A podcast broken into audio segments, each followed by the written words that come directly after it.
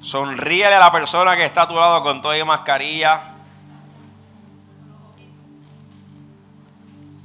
Y dile, hoy Dios tiene algo que decirnos por su palabra. Amén. Amén, amén, amén. El tema que Papá Dios puso en mi corazón para compartir con ustedes es, hay que correr riesgos. Hay que correr, que correr riesgos. Dile a la persona que está a tu lado seriamente, hay que correr riesgos.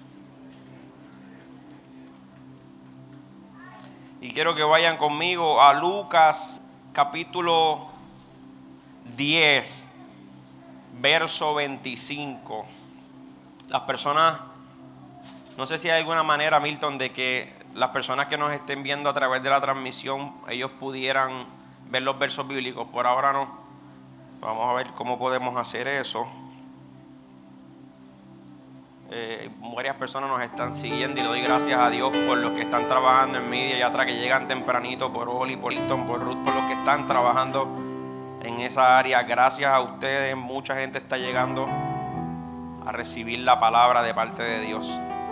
Fui a recortarme con Jonathan en estos días y me contó la predicación de Nomo completa, me contó la predicación de Ramón completa y me contó la predicación de Kerobi completa. Y le di gracias a Dios porque a estos medios y a ustedes por su trabajo, porque también están predicando con sus manos, con su servicio. Así que le agradezco lo que están haciendo. Amén. Amén. Quiero contar esta pequeña anécdota. Un soldado pidió al sargento permiso para ir a buscar a su compañero que no había regresado a la base. El permiso fue negado sin embargo, el soldado desobedeciendo fue de todos modos a buscar a su compañero. Y luego de unos días regresó con el compañero muerto en sus hombros. Y esto hizo mucho enojar al sargento. Y le dijo, te dije que estaba muerto. Y ahora tú también estás herido. Pero el sargento le respondió, cuando lo encontré, aún estaba con vida. Y me dijo, yo sabía que iban a venir por mí. Cuando le encontró, dijo, yo sabía que me iban a buscar. Vayan conmigo a Lucas capítulo 10. Este mensaje es debido a la gran necesidad que hay a nuestro alrededor. Una gran necesidad, la cual no se supone que ignoremos. Se supone que todos nosotros estemos pendientes a la necesidad de nuestro prójimo. ¿Cuántos dicen amén? ¿Cuántos lo están haciendo?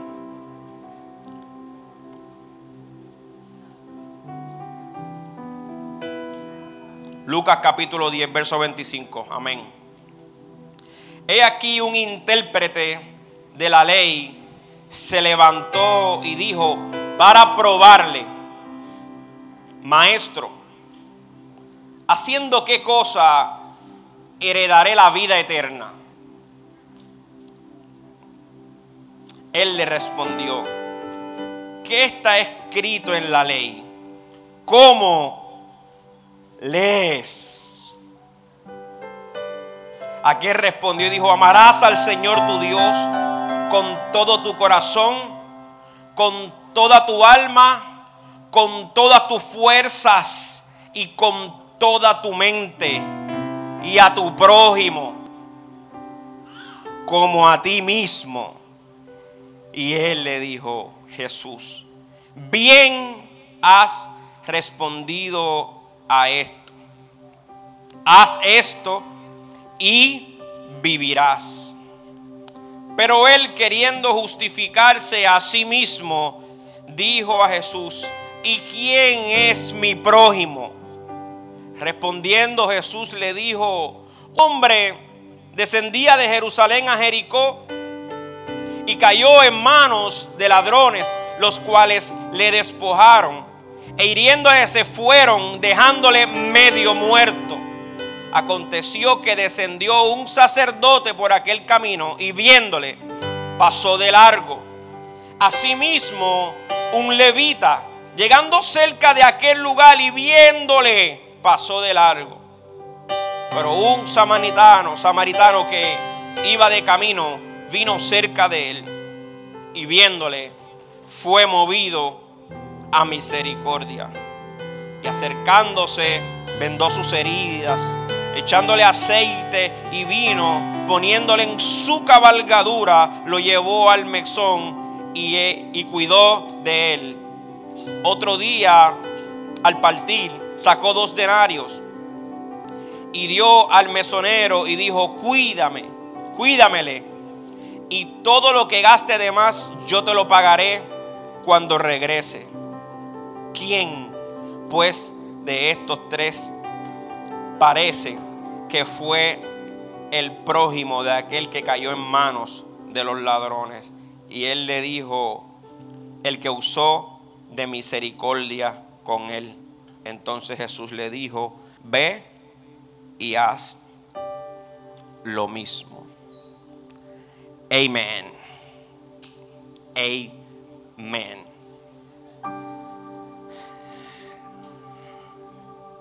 Voy a repetir la ilustración que usé al principio. Un soldado pidió al sargento permiso para ir a buscar a su compañero que no había regresado a la base. El permiso, el sargento se lo denegó rotundamente. Sin embargo, el soldado desobedeciendo fue de todos modos y al cabo de unos días regresó con el compañero muerto en sus hombros. Esto hizo mucho enojar a este sargento. Y le dije, le dijo, te dije que estaba muerto. Y ahora tú estás herido. Pero el soldado le respondió, pero cuando lo encontré estaba con vida. Y él me dijo estas últimas palabras. Yo sabía que vendrías por mí. Yo quiero hablarte un poquito sobre este verso bíblico y espero que sea de gran bendición a tu vida. Este mensaje me ministra demasiado lindo porque es lo que Dios ha hecho conmigo. Exactamente. En repetidas ocasiones Dios ha hecho esto conmigo. Pero vamos a ver un poquito quiénes eran estas personas. Número uno, esta conversación surge de un intérprete de la ley. Era un conocedor. No especifica eh, la Biblia, en muchas ocasiones dice un fariseo, en otras ocasiones podría decir un, un sacerdote, en otra ocasión podría decir un escriba, en otra ocasión podría decir un rabino. En esta ocasión la Biblia habla de que era una persona intérprete de la ley. Día conmigo, debía tener conocimiento. Tenía conocimiento. Pero esto como uno de muchos fariseos y como uno de muchos escribas y como uno de muchos sacerdotes, la intención de la conversación era tentar a Jesús, era provocar a Jesús, era ver cuál era la postura de Jesús. A alguien le ha pasado que le hacen preguntas pero es para provocarte, como para saber cuál es tu postura y para comenzar a debatir y para buscar una manera de cómo eh, tener algún tipo de debate que, que te llene de orgullo o algo así. Pues este era el corazón y esta era la línea que este hombre llevaba. Él quería saber cuál era su postura. Y Jesús, que sí era un maestro, que sí era un rabino, que sí era un intérprete de la ley, era el verbo, era el que verdaderamente era la palabra, le contestó haciéndole una pregunta. La pregunta, ¿es válida o no es válida? ¿Qué debo de hacer? ¿Cuál es la pregunta? Vámonos con Ruth, por favor, al verso 25. ¿Qué debo hacer para heredar la vida eterna? La pregunta es válida o no es válida. Es válida. Porque el Espíritu Santo no habitaba en el hombre. Es válida porque Cristo no había muerto por los pecadores. Es válida porque este tema de la salvación estaba como que eh, incompleto. La pregunta es sumamente válida y sumamente importante. Pero la intención del corazón del hombre era la que Jesús quería trabajar y no ignorar. ¿Por qué? Porque él conocía la ley, interpretaba la ley y entendía la ley de acuerdo a su conocimiento. Dile al que está a tu lado que nuestro conocimiento es muy limitado, muy limitado.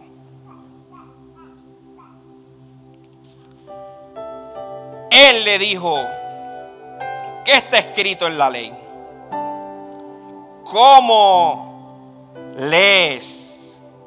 Me gusta porque Cristo le contesta con otra pregunta. Este tipo de, plática entre ellos, los conocedores de la ley, se daba a este tipo de debate. ¿Qué tú piensas de este punto de vista? ¿Qué tú opinas de esto? Pues Jesús, de maestro a maestro, estaba diciendo eh, qué tengo que hacer para heredar la vida eterna. Y de maestro a maestro, Jesús le estaba diciendo cómo tú lo lees, cómo tú lo interpretas, qué tú estás viendo en este mensaje.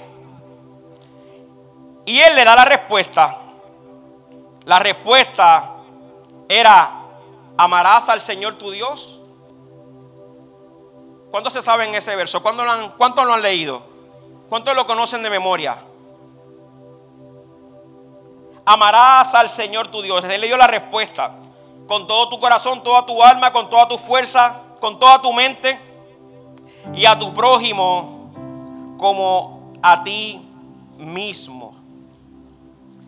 En esta ocasión, la intención de este hombre era debatir, como acostumbraban a hacerse entre escribas, fariseos, sacerdotes, levitas, era debatir, porque ellos acostumbraban a resaltar los problemas de la sociedad y los debatían y buscaban el verso de acuerdo a la ley y decían, ese es este problema y es por esto.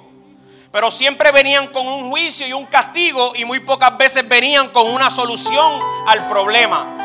En la actualidad pasa exactamente lo mismo. Siempre somos perfectos resaltando los problemas de la sociedad, los problemas del gobierno, los problemas de la iglesia, los problemas del matrimonio, los problemas de los padres con los hijos. Siempre. ¿Verdad que sí? Siempre. Pero en esta ocasión, Cristo quiso aclararle algo. Era que es tiempo de que tu conocimiento se haga vida y que puedas entender un poco más con todo ese conocimiento que tú tienes en tu corazón. Es tiempo de entender un poco más. Él quería posiblemente entrar en algún tipo de debate para probar el intelecto de Jesús y él demostrar el intelecto de él. Pero ¿quién puede debatir con Jesús? Jesús le hace la pregunta, ¿qué está escrito en la ley? ¿Y cómo tú lo lees? Él le estaba diciendo cómo tú lo interpretas. ¿Tú quieres saber qué es lo que hay que hacer para vivir la vida eterna? Jesús le dijo, yo quiero saber lo que está en tu corazón. ¿Cómo tú lo ves? ¿Cuál es tu punto de vista de la salvación? El tema está incompleto. ¿Cómo es la vida eterna? ¿Cómo tú la ves? Interprétamela tú, anda, dímela, dímela. Amarás al Señor tu Dios. Le citó uno de los versos más conocidos desde la niñez. Uno de los versos más pronunciados que al día de hoy se utiliza día tras día. El mandamiento que, que continúa activo. Se lo citó perfectamente. Y Jesús le dijo, bien ha respondido. Y después le da la contestación y dice, si haces esto, vivirás. Refiriéndose a esa vida eterna que él quería. Si tú haces esto, vivirás. ¿Qué pasa? Porque él tenía el conocimiento de la palabra, él sabía esa palabra, esa enseñanza, ya él la sabía, pero no era suficiente. No era suficiente. Algo faltaba. Jesús le dijo, lo que tú sabes es eso. Eso que tú sabes, eso es lo que tienes que hacer, eso es lo que te va a llevar a la vida eterna. Eso es lo que te va a llevar a la salvación, es eso. Iglesia, somos nosotros los que tenemos mucho conocimiento y no sabemos qué hacer con él. Ya conocemos la verdad y no sabemos cómo actuar con la verdad. Somos nosotros y cuando digo nosotros, soy el primero en esta lista, el que la encabeza soy yo, porque sé tantos versos bíblicos, pero son tantas las veces que no lo vivo. Son tantas las veces que cometo estos errores. Son tantas las veces que sé cómo debo de hacer. Y estoy perdido y extraviado completamente. Yo no sé si a ustedes le ha pasado lo mismo, pero para eso llegó Cristo al mundo, para abrir nuestro entendimiento, para darnos oportunidades, para extendernos su mano misericordiosa, para levantarnos, para restaurarnos, para que podamos comprobar su fidelidad, su amor, su misericordia, su compasión. Ahí está Cristo presente Muchas veces hemos estado así y tenemos la respuesta correcta, pero aún así estamos tan incompletos con la respuesta correcta. Si tú le das un aplauso a Dios, yo le puedo un, un poquito de agua, un poquito.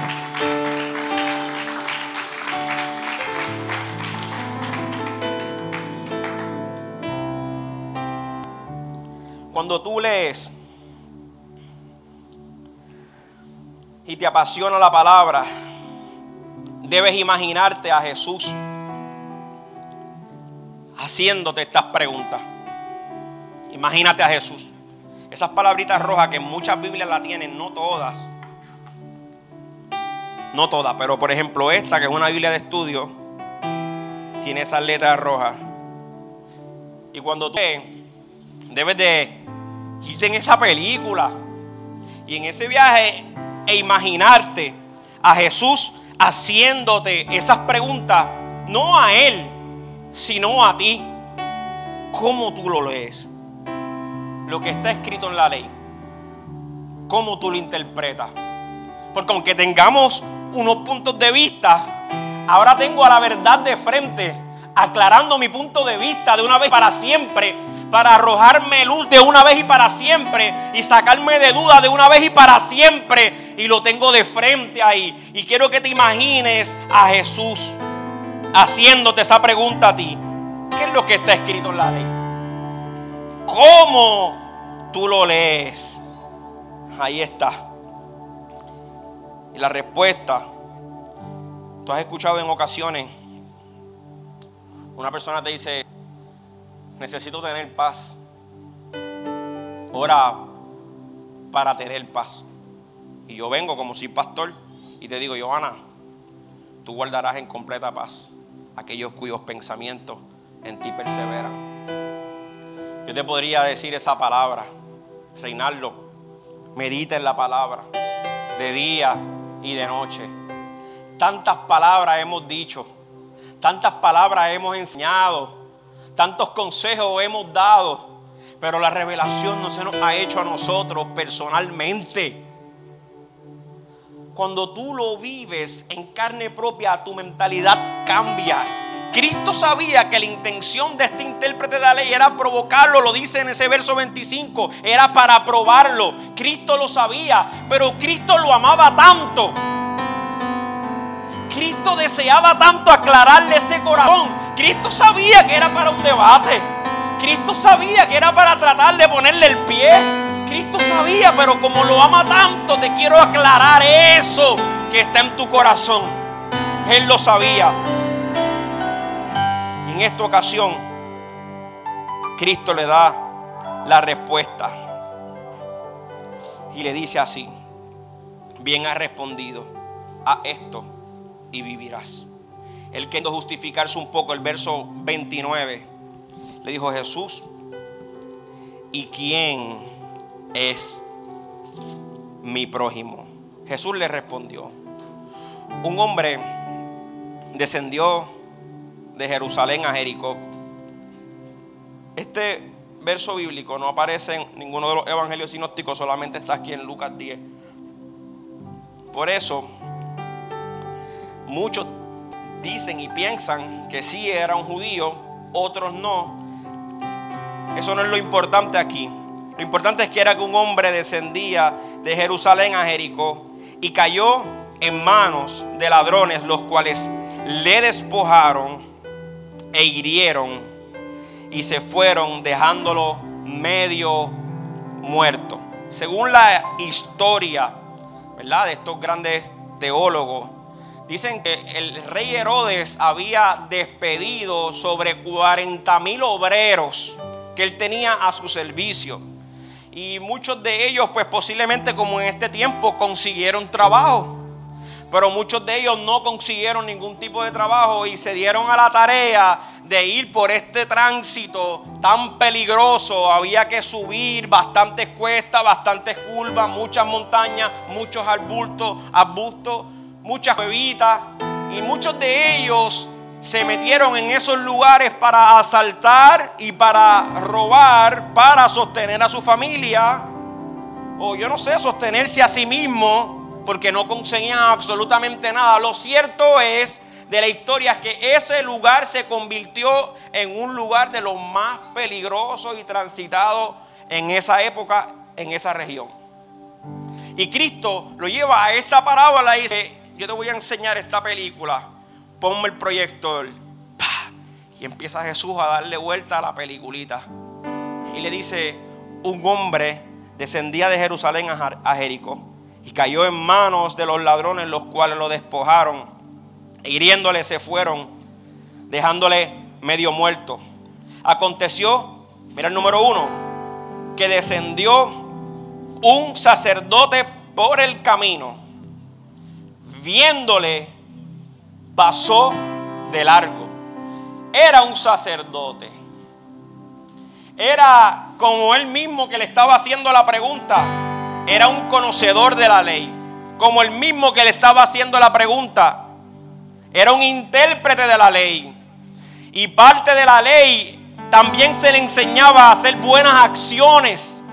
También se le enseñaba amor. Parte de la ley estaba en eso.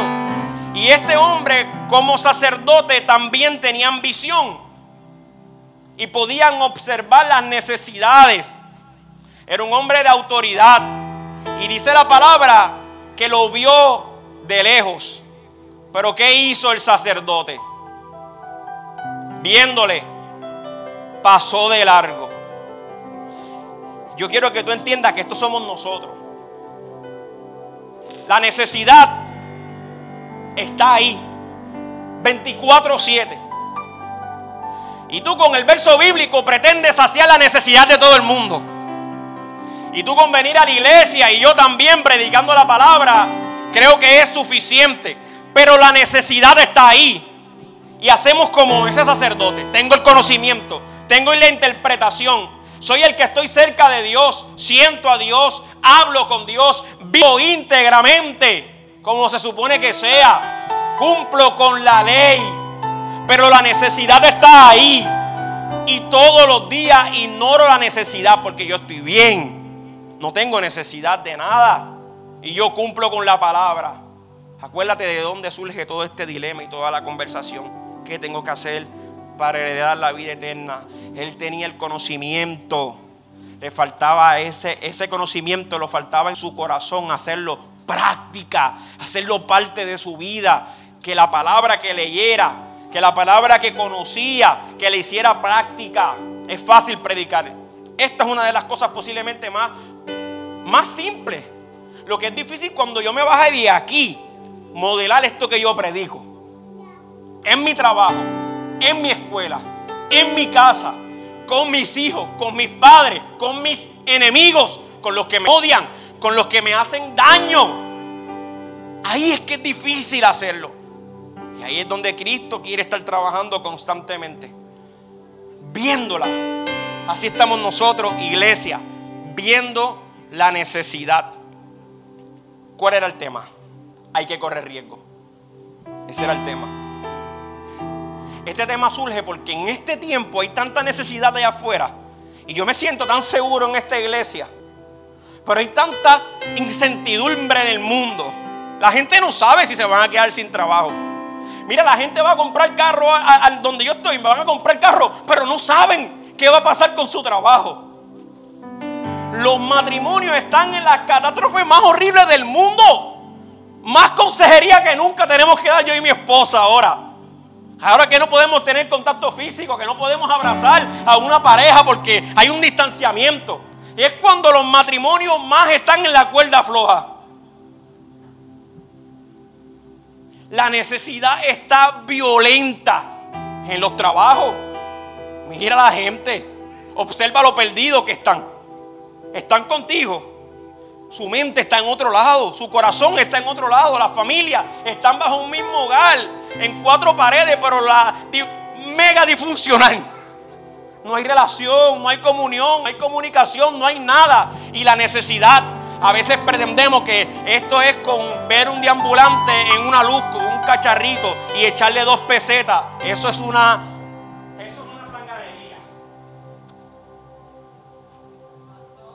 La necesidad posiblemente la tiene tu mamá y tú no te has percatado. La necesidad posiblemente la tiene tu papá y tú no te has percatado siendo el cristiano y conociendo lo que dice la Biblia. Amarlo amar al prójimo, amar a Dios con todo tu corazón, toda tu alma, con toda tu mente, con toda tu fuerza, lo conoces de memoria. Lo sabemos de memoria. Pero le pasamos por el lado a las personas destruidas con mi verdad, con mi conocimiento, con mi intelecto. Le paso por el lado a las personas con una gran necesidad. Y si Cristo murió por mí, yo debo de tener la respuesta. Yo debo de ser una evidencia de amor. Como hablaba Reinaldo el miércoles. Mira, sácate una hora los miércoles y ponte a mirar los estudios bíblicos por Zoom, mano. Ahí estamos todo el mundo tirado en la cama, sin peinarnos, por escuchando un mensaje de Dios. Cuando Reinaldo hablaba de ese capítulo 4 del verso 12, y yo escuchaba a los muchachos traer esos puntos de vista y mi mente ahí pensando y confirmándome el mensaje del domingo. ¡Wow! Amamos a Dios a quien nunca hemos visto. Pero amamos a Dios. No lo vemos, pero lo amamos. Es que ese amor de nosotros es más raro. Y dije nosotros. Tú tienes la oportunidad más linda del mundo para mostrar que Dios es real. Dile al que está a tu lado, es a través del amor.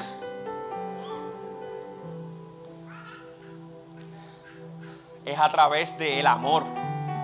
La necesidad está. La pregunta es, ¿la atendemos o la ignoramos? Sabemos el verso bíblico que dice amarlo. Amarlo. La pregunta es, ¿amas o no atiendes o ignoras. Hay tanta necesidad, pero demasiado. Dice la Biblia que viéndolo pasó. ¿Tenía excusa él para hacer eso? Vamos a la verdad. ¿Él tenía una excusa válida para hacer eso? ¿Cuántos piensan que sí, la verdad? ¿Cuántos piensan que no tenía excusa? Bíblicamente hablando, podíamos buscar, él tiene una excusa. Porque los sacerdotes no podían tener contacto con ningún cadáver. Eso está en el libro de números. O sea que los sacerdotes tienen unas leyes y ellos tienen que vivir las leyes. Pero ¿qué pasa? Él no sabe, Ramón. Viéndolo de lejos, tú no puedes saber si murió o no murió. Pero este hombre se preocupó más por su postura que por estas muestras de amor que se supone que, que, dieran en Jerusalén, se supone que para ese entonces hubieran aproximadamente algunos 12 mil sacerdotes. Se supone, según la historia, ¿verdad? De, de, estos grandes maestros que Dios le ha dado esa mentalidad. Y se supone que hubieran sobre 12 mil. Y estos 12 mil se supone que al año ellos tenían la oportunidad de dos semanas y en esas dos semanas tú tienes la oportunidad de servir con tanto amor. Y se supone que en esas dos semanas tú tengas que hacer una evidencia de amor. De que yo amo, espérate, como amar a mi prójimo, como a mí mismo, amar a Dios sobre todas las cosas. Se supone que tú anhelaras con todo tu corazón en ese término de tiempo hacer alguna obra e ir para allá, ¿entiendes? ¿Sabes lo que hice? Papi, me encontré a ese hombre allí tirado, hecho pedazos y lo he cogido, lo bañé yo mismo, yo lo abracé, yo lo limpié, yo lo restauré. Pero él vio de lejos y él prefirió la ley.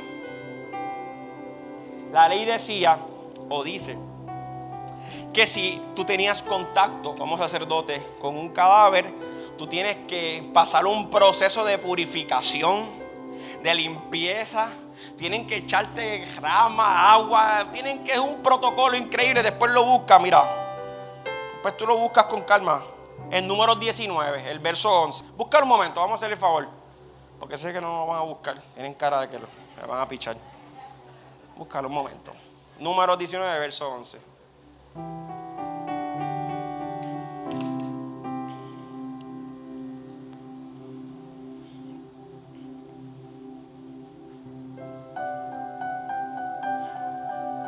El que tocare cadáver de cualquier persona será inmundo siete días. Siete días, bendito, negro. Siete días para eso pasa nada, papá. Próximo verso. Mira, mira el protocolo. Mira, mira. Al tercer día se purificará con aquella agua. Al séptimo día será limpio. Al tercer día no. Si al tercer día no se purificare, no será limpio al séptimo día. Eso era un protocolo y eso había que seguirlo así. Esa era la ley. Eso sucedía de esa manera, al pie de la letra. Pero ahora Cristo está trabajando en el corazón de esto porque el modelaje de amor Cristo lo trae de una manera diferente. No era por lo que puedan enseñarte, sino con el modelaje. No es que yo te diga te amo. Es que tú sabes que, mira, mira el que está a tu lado, míralo bien. Ahora mismo aquí al lado tuyo, derecho o izquierdo, mira para el que está atrás, mira para atrás un momento. Alguien ahora mismo lo único que le hace falta es un abrazo, un simple abrazo, no es ni esta palabra. No es nada, solamente un abrazo. Pero hay una ley establecida. Hay unos códigos ahora mismo y hay que respetarlo al pie de la letra. No te salgas de eso. Tienes que ser prudente y respetuoso. Eso es parte del orden. No hay abrazo. No, no lo hay. Ahora mismo no lo hay. Cuando se acabe el COVID, tú lo abrazas.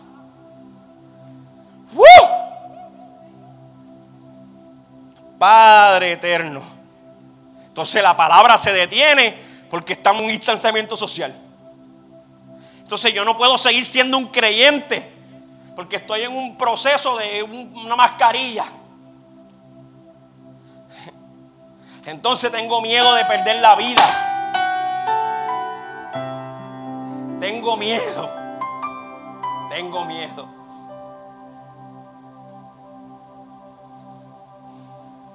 Dile al que está a tu lado, Dios es soberano. Dile al que está a tu lado, Él decidió cuando yo nacía.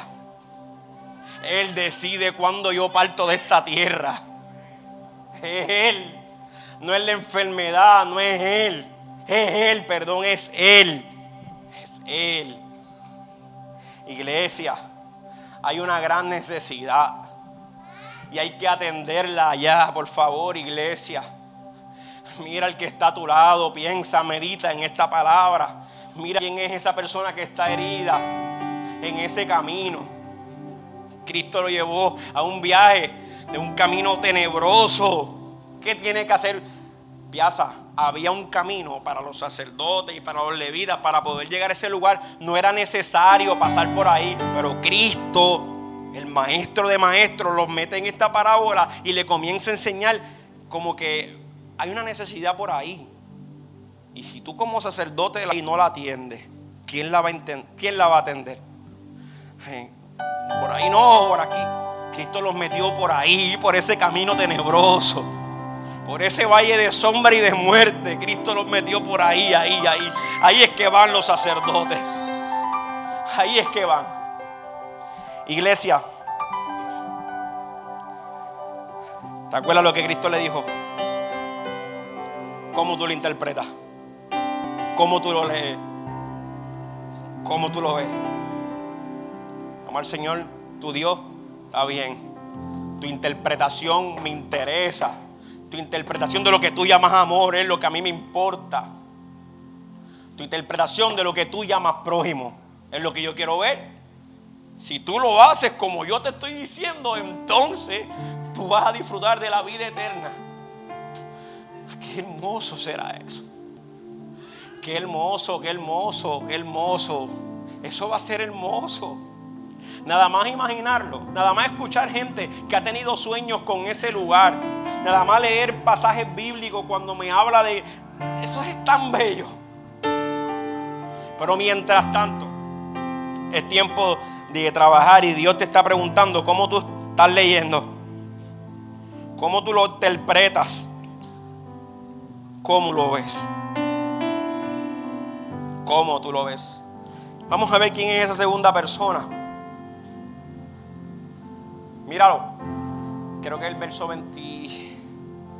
Iba a lamber el dedo para pasar la página, pero estamos en un proceso de distanciamiento de dedo con lengua. Yo creo que es el verso 31 por ahí, ¿verdad? El, el 32. El verso 32 del capítulo 10. Este sacerdote, un levita, aunque era un levita, prácticamente tenía que sujetarse a lo mismo. Un levita también era un intérprete de la ley, también tenía un vasto conocimiento.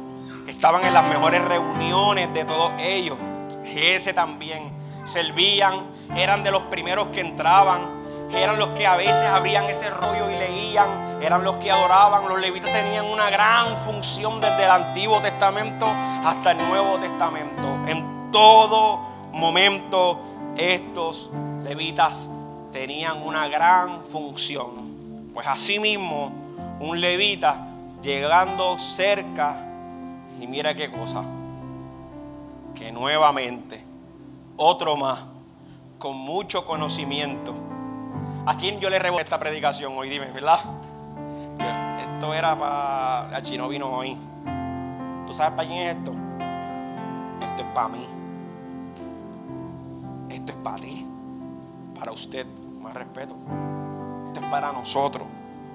Si tú venías o no venías, si lo mirabas por internet o no mirabas, esta palabra es la que se iba a predicar aquí. No te sientas mal, ya yo me sentí mal cuando la leí. Palabra siempre nos va a hacer sentir mal si estamos mal. ¿O no? Siempre. Ay, no la voy a leer porque me va a ofender la palabra. me ofende. Pero decir que estamos mal. Si lo más lindo que hay es, ¿tienes algún problema? Vamos a buscar qué dice la palabra con respecto a mi problema. Me confronto a la palabra, ya la leí, ya sé lo que significa. La puedo interpretar a mi manera, pero quiero que la interpretes tú, a tu manera, en mi vida. Amén. Un igual, con mucho conocimiento, con mucha pasión para Dios Amaban a Dios con toda su fuerza. Pero lo vio de algo. Lo vio y pasó de algo. ¿Tú sabes lo que es eso? Que la necesidad está aquí, en mi camino. Por donde yo tengo que pasar día tras día. Por donde yo tengo que vivir y caminar. Y está ahí y la ignoro. Qué fácil es decir a esa gente y juzgarlo y señalarlos y criticarlo, que es fácil. Pero ¿cuántas veces nosotros ignoramos la necesidad de nuestro prójimo? ¿Mm? Con el conocimiento ignorando. Hizo exactamente lo mismo. No se dio a la tarea. Déjame por lo menos acercarme un poco. Yo no tengo ni que tocarlo, acercarme. Si está muerto, pues está bien, está muerto. Pero no se daba ni a la tarea estaban tan ajetreados y tan enfocados en la iglesia que tienen que irse para allí a adorar. Y es su trabajo ahí, tan enfocado y tan entretenido. No quiero que me purifiquen, no quiero que me limpien, yo no quiero que me laven, yo quiero estar tan puro, yo no voy a tener ni contacto con eso, yo soy el puro del puro. Pasó de largo, el puro pasó de largo también, viendo, viendo, viendo la necesidad, lo ignoró. Próximo verso, ya estamos terminando, iglesia.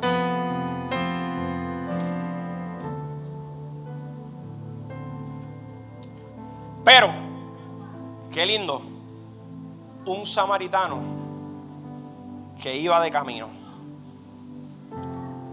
Nada más escuchar esta palabra de un intérprete de la ley. Aquí se dañó la conversación, ¿sabe? Esto es como que, esto es como una galleta, esto es como una ofensa, esto es como si Cristo le hubiese hablado la palabra más soez para ese momento, la palabra más vulgar para ese momento. Esto es como cuando, como una vez una, una joven que venía a esta iglesia, que la amo con todo mi corazón, me dijo, pastor, es que tú dices unas palabras que están mal dichas. Y mis me enseñaron a hablar perfecto. Y me encanta cómo predica. Pero cuando dices una palabra esos disparates que tú dices, me desconcentro por completo. Y es como una ofensa para mí. Se dañó la predicación. Eso era antes que yo, yo, yo no hablo así ya. Fluye, papi. No importa. Busca una excusa de un intérprete. Hay gente que habla mejor y no predica. Eso le diría a una persona que sepa defenderse, ve y que busque una ocasión. Pero yo te voy a decir la verdad, es cierto. Eso me pasa por cortar clase. Por aquí vamos. Estoy mejorando cada día más. Volvemos a la palabra. Un samaritano. Te decía que es como una ofensa. Esto es un mixto, ¿sabes? Esto es un mestizo. Este es un tipo. Esta gente están aparte. Ellos adoran en otro lugar. Nosotros adoramos acá. Nosotros somos puros. Yo leo lo que es verdad. Ellos no saben ni lo que leen. Ellos ni interpretan. Esa gente son torpes. Son. ¡Ah! No se puede uno combinar con ellos, ni mezclar con ellos, ni comer con ellos, ni nada. Pero cuando esta persona escucha la expresión de, pero Jesús, el rabí de rabí, él está viendo la conversación con el maestro de maestro, el intérprete de intérpretes, él lo tenía de frente y le dijo, pero vino un samaritano. Fatality. Eso fue horrible para él. En su interior tuvo que haber sido se derrumbó todo, se dañó la conversación. ¿A alguien le ha pasado eso cuando alguien te trae un punto de vista que no va de acuerdo al tuyo y de repente es un barco? A eso no ha pasado a mí nada más. o sea, hagan. Por ahí fue que el tipo se acomodó el bigote, ¿me entiendes? Dijo, dame un segundo, dame la copa. Respiró y analizó y Jesús le dijo, pero vino un samaritano que iba de camino, vino cerca de él y viéndole. ¿Te entiendes? Nosotros los cristianos, los que sabemos, la necesidad está aquí y yo estoy acá. Tengo una prisa para adorar a Dios. Tengo una prisa para llegar al templo y ajojarme ahí de rodillas y que todo el mundo me diga porque tengo una gran necesidad y un hambre de levantar mis manos santas al cielo. Pero en cambio viene este, que es un pagano, que es un incircunciso, que un mestizo, que no sabe tanto como yo, ¿me entiendes? Una mezclita ahí medio raro, porque cuando la historia pues, se mezcló un judío con un gentilcito y una mezcla ahí medio rara, no es tan grato como yo.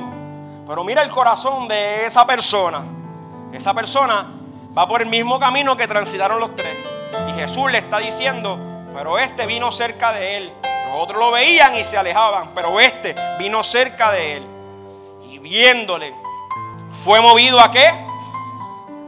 A misericordia. Próximo verso. ¿Qué dice? Para que vean lo que es misericordia. Lo vio ignoró. No, dile al que está a tu lado, acércate a la necesidad, acércate a la necesidad de tu hermano. Lo vio, se acercó y dice, y vendó sus heridas. Yo no sé si alguien ha tenido la oportunidad, ¿verdad? Pero uno de mis primeros ministerios fue bregar con deambulantes. Y eso es algo fuerte. Fuerte porque huelen fuerte. Fuerte porque no se bañan por semana. Fuerte porque, porque la droga que utilizan, que le meten veneno, lo que supongan es pu. Alguien de ustedes ha compartido con un adicto. No sabe si sabe que cuando esta gente se quita la ropa, el olor es tan fuerte. Y uno de mis primeros ministerios era con ellos. Ahí. Recortarlo. no usaban mascarilla. Sí, guante, pero mascarilla no. Y si tenía tuberculosis, quizás bajo mi ignorancia yo no me ponía una mascarilla. Si me explicaban eso, quizás yo lo hubiera usado. Pero no, y gracias a Dios me bordó, no, me, no se me pegó ni hepatitis C, ni tuberculosis. Cosas de esas. Nada de eso. Pero era tan lindo para ellos que alguien se le metiera al churing. ¿Sabes? El churing es donde ellos se inyectan. ¿Verdad? Pero nosotros llevamos martes al churing. Viernes al churing. Allá adentro era, o la parte que está residencial, eh, Barbosa, hay un montón de casas ahí, antes del cuartel.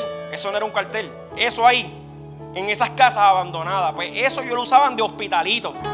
Y ahí, tú decías, con permiso, soy yo, vengo a hablarte de parte de Dios.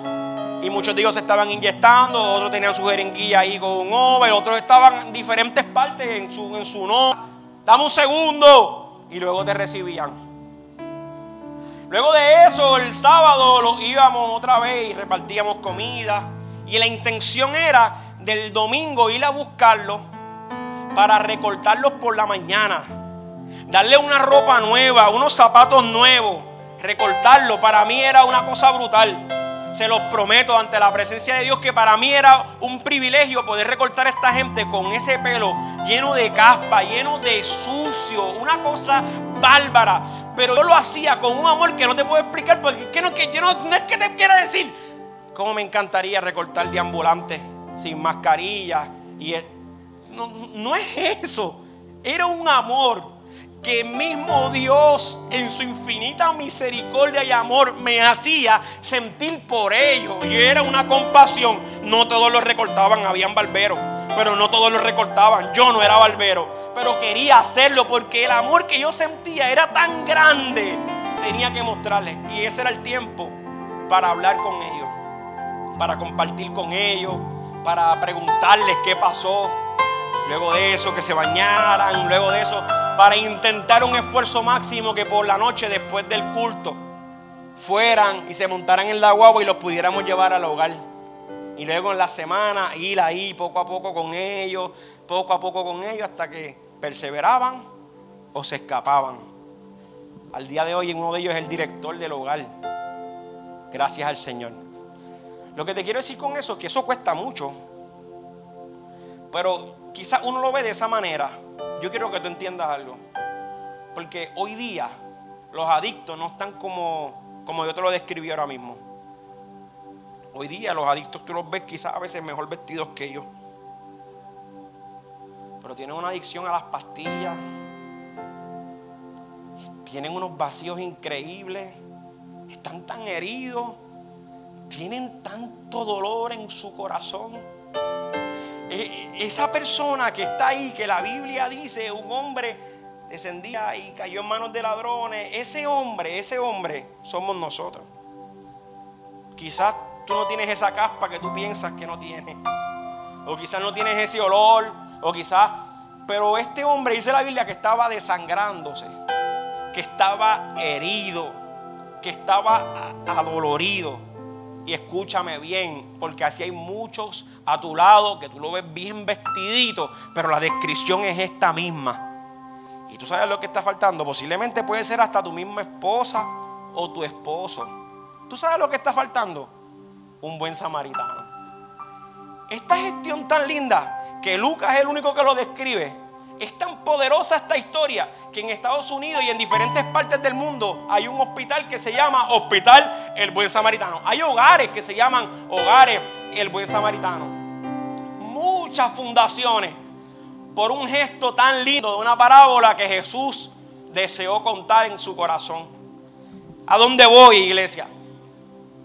Es que a tu lado hay personas que están así y no hay quien se acerque a ellas. ¿Por qué yo sé esto? Ramón, porque yo he estado muchas veces así, brother.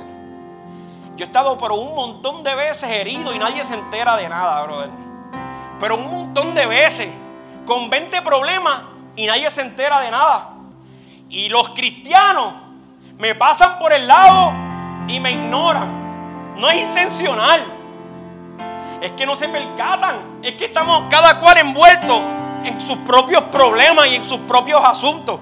Pero tú sabes que yo he estado un montón de veces así, en una esquina tirado ahí, mira, así, así mismo. Si no me graba, no me importa, no te preocupes. Ahí tirado, pidiéndole al Señor si alguien me tocara, si alguien me levantara y me pasan por el lado. Y nadie sabe, nadie se imagina que puede ser el pastor el que está ahí herido. Si alguien me diera la mano, Señor. Si alguien supiera esta depresión que arrastro, Dios.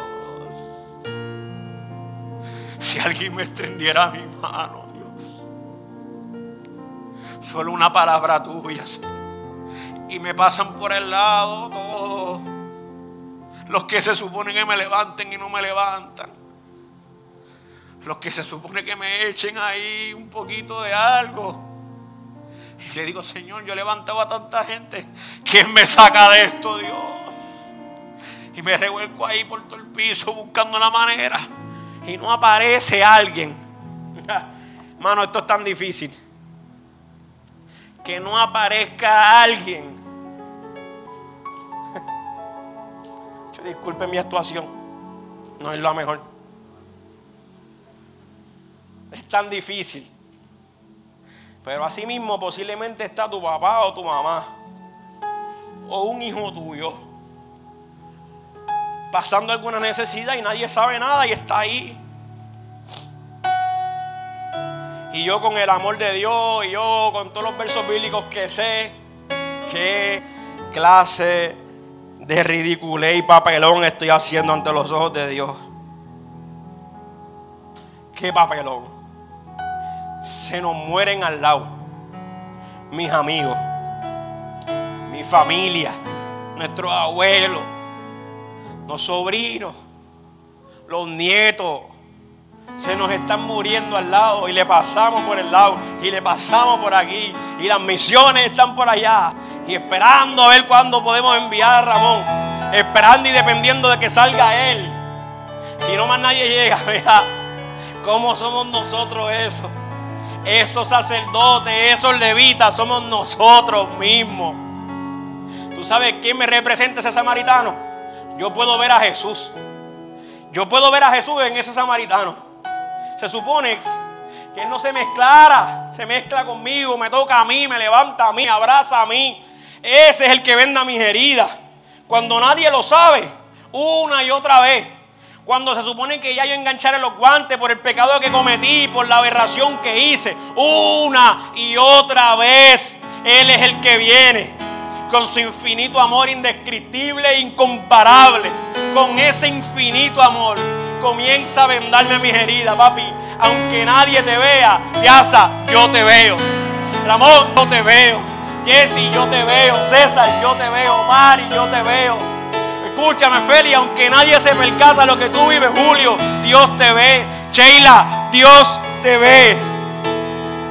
Aunque nadie sepa, Dios sabe. Y una y otra vez venda mis heridas. Me echa aceite fresco me da un poco de vino, me pone en su cabalgadura y luego me lleva al mesón y da estas instrucciones. Dice la Biblia que cuidó de él. ¿Qué sería de mi vida sin Jesús? No hay concilio que venga a darme la mano. No tengo un pastor y un mega superintendente que sepa nada. Yo sé que ustedes están iguales, ustedes han pasado las mismas porque yo no he estado en, en esos procesos donde tú has estado herido, es lo mismo. Pero qué bueno que dependemos de Jesús y que lo podemos ver ahí una y otra vez. Día conmigo, invirtiendo en nosotros. Porque cree en nosotros. Póngase de pie, iglesia.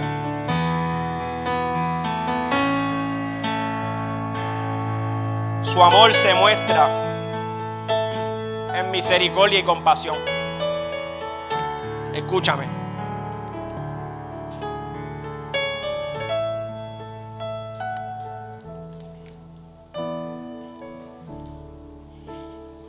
Cuando la Biblia habla de compasión, dice el significado es un profundo movimiento en tu espíritu interior. Es algo como que no es natural, Josian, no es, algo normal. Cuando la Biblia habla de compasión y misericordia, no es algo de que hay, no es un bendito, déjame comprarle un hamburger y me voy. Eso no es el verdadero amor. Eso es parte. Porque Él invirtió. Él invirtió y eso es parte. Pero estaremos nosotros sintiendo este sentir que Jesucristo nos enseña, que el verbo nos enseña, que el rabí nos enseña. ¿Estaremos nosotros sintiendo esto por la necesidad de nuestro hermano? ¿O la ignoramos? Cierra tus ojos, por favor. Estaremos nosotros sintiendo esa compasión que Él me enseña. Un profundo movimiento en mi espíritu interior. Mateo 14, 14 dice la Biblia que Jesús al ver la multitud, ¿qué dice? Tuvo compasión de ella. Esa es la compasión la que te estoy hablando, la que tuvo ese samaritano. Jesús veía la multitud, varios versos, muchos capítulos decía, y vio y se acercó y le tocó y estrechó su mano y le habló en tantas ocasiones vemos como la compasión de Jesús era una compasión verdadera, no era pasajera, no era un amor ahí, un más o menos, no era algo ficticio y no déjame tocar un leproso porque no lo puedo tocar, porque se me va a pegar y después yo tengo que estar siete días sin tocar. ¡Wow! Voy a verle el ministerio si me contamino de esta manera. Esa compasión es la que el mundo necesita. Y esto es riesgoso hay que mostrar el amor. Tenemos que tener contacto. Tenemos que continuar como iglesia. Tenemos que dar. Ese verso no lo quitas, no lo quites, por favor. Deja el verso, mira. Tenemos que continuar dando. No, no, no.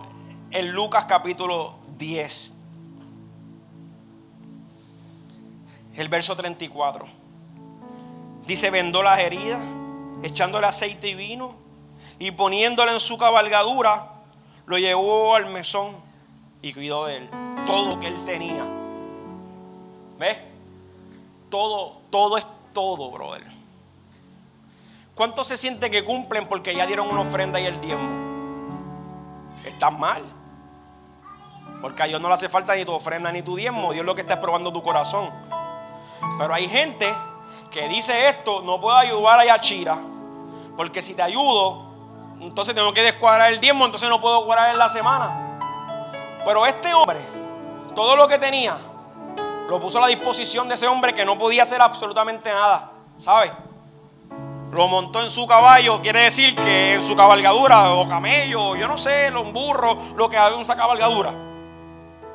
Lo importante es que él comenzó a caminar, mientras que el que no podía caminar lo puso en su lugar. Eso es dar. Dar más allá de lo que tú te imaginas que puedes dar. ¿Entiendes? Es tan bello eso.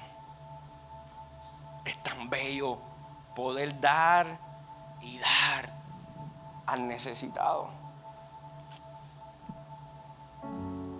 Cuando tú lo haces con el corazón correcto, tú vas a ver la mano de Dios de una manera sobrenatural porque Él es el dueño pero tú tienes que acostumbrarte a hacerlo. De lo que tú tengas, dalo. ¿Qué él dio? Él podía regresar sin medicamento, brother. Porque ese camino seguía siendo un camino riesgoso. Pero su medicamento, Él lo usó para ese necesitado. ¿Te acuerdas cuando fuimos a Cuba y a Chira? Que el, señor, el taxista que tenía vitiligo, nosotros estábamos buscando vitiligo, pero cuando fuimos al viaje misionero, el primer viaje misionero que fuimos, estábamos tan y tan pelados. Y queríamos hacer tantas cosas, pero como no teníamos chavo, cuando cogimos ese taxi, mira cómo son las cosas de Dios, el hombre le dice a Yachira, nosotros decimos, nosotros queríamos coger, eh, venir aquí de una vez, porque mi esposa se le estaba despimentando su piel y nos dijeron que en Cuba está la cura, pues queríamos de una vez, pues poder, ¿verdad? Aprovechar y, pero cuando fuimos a la cita, como somos extranjeros, nos querían cobrar tan caro. Y este hombre exantero nos dice, yo tengo esa enfermedad. Y yo tengo ese medicamento en mi casa y tengo de más. Y vente, vamos para casa que te voy a regalar. Y nosotros no teníamos dinero para comprarlo, nosotros queríamos. Pero fuimos. Y Dios se encargó de proveer. Porque nosotros fuimos horas antes o días antes, estábamos dando todo lo que teníamos. ¿Se acuerdan, muchachos? Todito. Fuimos chorro para allá. Pero dábamos con una canto alegría. Y queríamos seguir dando y dando. Y los chavos que teníamos los dejamos todos aquí y esta otra parte acá. Y de repente nos quedamos con unos cuantos pesitos para poder. Y que unas vacaciones de embute porque estábamos todos pelados. Para la medicina de mi esposa de la piel no teníamos para completar. Pero nuestro Dios se encargó. Eso es lo que te quiero decir. Dios se encarga. Por donde quiera, por donde menos tú te imaginas. Dios se va a encargar de ustedes sana, pues mejor todavía. Si no, pues que provea para el alimento. Pero no hay nada más lindo que dar. Lo llevó al mesón, no el de aquí. Era un lugar para hospedarse. Y dice la Biblia que cuidó de él. Puede ser que entonces la primera noche, Ramón, el hombre se quedó ahí sentado, vigilándolo, chequeándole la temperatura, a ver cómo está. ¿Ve? Próximo verso. Y mira cómo dice. Los adoradores pueden pasar, por favor. Al otro día, a partir sacó los dos denarios, representaba más o menos dos semanas, dos denarios, y los dio al mesonero y le dijo, cuídamele.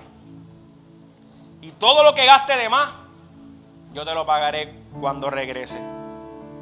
Alguien que pueda decirme solamente Cristo puede hacerlo.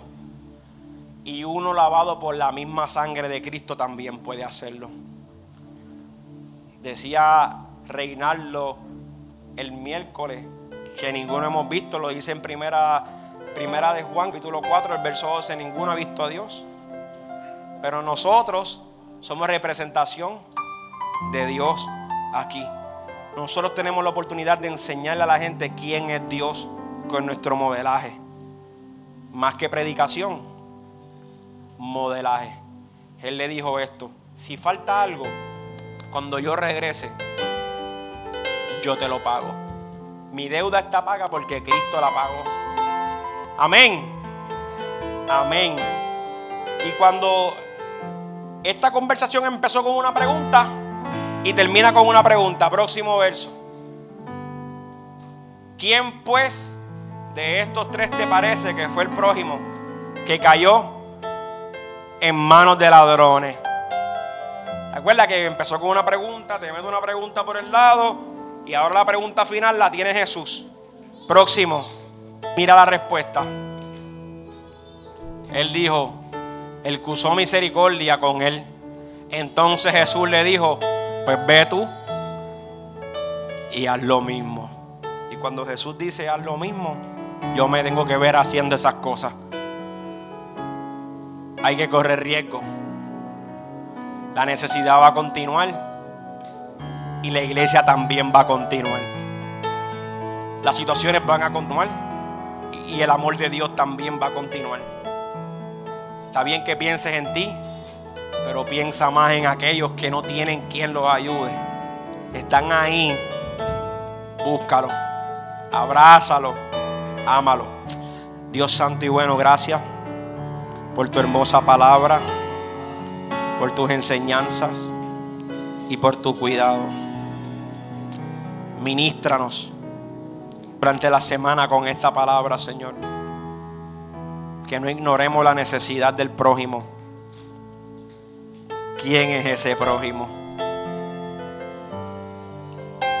¿Quién es ese prójimo? Cristo rompió con toda religiosidad, con toda protocolo, doctrina, con la dogma, con lo que se supone que tú pensabas. Y dijo, amplía porque la necesidad es grande. Vete. Y hazlo ya. No sigas ignorando la necesidad. Porque se ve, están muriendo. Cárgalos tú. Véndalos tú. Ahí está la gente esperando que alguien los va a ayudar y somos nosotros la luz y la sal de este mundo. Gracias por tu hermosa palabra, Dios. Cuidado, Dios, y por darme la oportunidad de compartirla. Si alguien en este lugar no conoce a Cristo, quiere conocer ese corazón de ese maestro que me enseña a amar, a perdonar, que rompe con toda división, un protocolo rompe con todo porque está interesado en ti. Si tú no lo conoces, yo te invito a que lo reconozcas como tu único dueño y salvador de tu vida. Jesucristo es tu única alternativa. Él es el que necesitas para la salvación de tu alma. Es a Él el que necesitas. Habrá alguien para Jesús. Oramos para ser despedido y medita en su palabra. El miércoles quiero ver a muchas caritas ahí conectados por Zoom. Si no tiene, acércate a Stephanie, a Reinaldo, cualquiera de los líderes, dale tu número y le compárteme la dirección de Zoom, que el miércoles ya no me pierdo ese estudio bíblico. Gracias por tu palabra, tu inmenso amor y la oportunidad que me diste, Señor, de exponerla a Dios. Habla cada corazón y salimos de este lugar, Señor, pero no de tu presencia. Tú nos llevas a nuestros respectivos hogares o destinos con la bendición del Padre, del Hijo y del Espíritu Santo. Y la iglesia espera a Cristo, dice, amén y amén y amén. Vamos a adorar al Señor antes de irnos, ¿verdad? Me gusta irnos con una adoración.